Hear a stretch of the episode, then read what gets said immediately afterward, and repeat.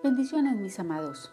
En Lucas 6:27 dice, pero a vosotros los que oís os digo, amad a vuestros enemigos, haced bien a los que os aborrecen, bendecid a los que os maldicen y orad por los que os calumnian. Estas palabras de Jesús son muy profundas y dependiendo del momento en que estemos viviendo, pueden tener más impacto en nuestras vidas.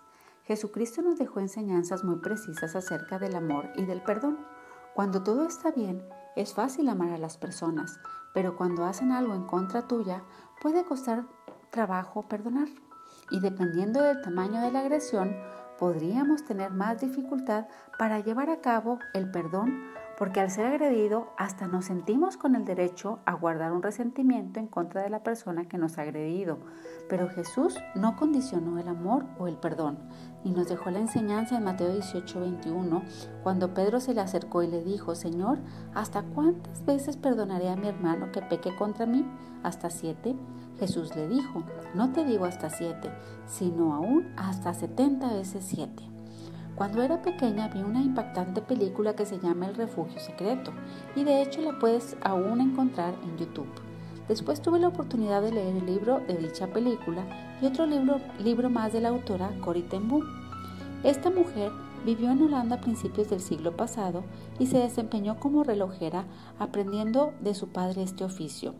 Posteriormente fue la primera mujer certificada como tal y cuando llegó la ocupación nazi a Holanda, vieron la necesidad que tenían los judíos porque eran perseguidos y arrestados, y formaron una red de protección para ellos.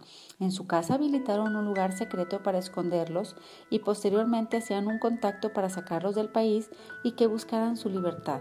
Aun cuando su familia no era judía, al ser descubiertos los enviaron a un campo de concentración donde los separaron de su padre y de su hermano.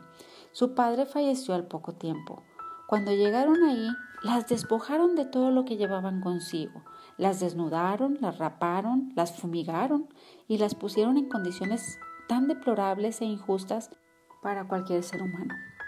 Dentro de este campo estaban rodeadas de judíos y nazis. Ellas eran cristianas y de alguna manera lograron conseguir tener parte de las escrituras consigo. Las leían, oraban y su fe permanecía en Jesucristo el Salvador. Al ser ellas desnudadas, llegaron a sentir una afrenta, una vergüenza terrible y lloraban por tal situación. Una vez su hermana Betsy se detuvo a meditar en la palabra, en los momentos de la crucifixión de Jesús, donde en Marcos 15, 24 habla, dice, cuando le hubieran crucificado repartieron entre sí sus vestidos, echando suerte sobre ellos para ver qué se llevaría cada uno. Se dio cuenta que a Jesús lo desnudaron. Aparte de todas las demás humillaciones, lo habían desnudado. Probablemente lo había leído infinidad de veces, pero fue hasta ese momento en que ella sufrió esa humillación que se pudo dar cuenta de lo que significaban esas palabras. Ella se conmovió en sobremanera y empezó a dar gracias a Jesús por haber sufrido tal humillación dentro de su plan divino de salvación. Al finalizar la guerra, Cori fue liberada del campo de concentración, pero su hermana murió días antes de esto. Estas dos mujeres de Dios llevaron a, los pies de Cristo a muchas judías y a sus carceleras. Cori regresó a Holanda y fundó centros de ayuda y rehabilitación. Empezó con un evangelismo tan activo que no solamente se quedó en su ciudad, sino que tuvo la oportunidad de llevar la palabra a más de 60 países predicando acerca del perdón.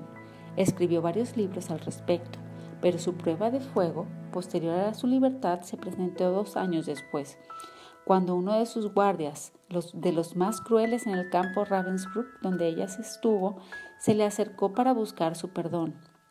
Es allí donde ella se enfrentó a las palabras que Jesús había dicho, ama a tus enemigos, bendice a los que te maldicen y perdona a tu hermano. Las palabras necesitaban hacerse una realidad en su vida, no solo hablarlas, no solo compartirlas, sino vivirlas. Cori estrechó la mano de aquel hombre y su alma fue liberada de aquel yugo que provoca la falta de perdón. Nuevamente ella pudo sentir en parte lo que Jesús sintió y pudo dar gracias a Dios por llevarla a la libertad en su corazón con tal acción. Probablemente hay personas en tu vida que no has podido perdonar por lo que te han hecho. Tal vez su ofensa fue tan grande que no merece el perdón, Pero si el Señor Jesucristo padeció todo por amor a nosotros y nos perdonó, ¿qué ofensa puede ser mayor a la que nosotros le hicimos a Cristo que no pueda ser perdonada?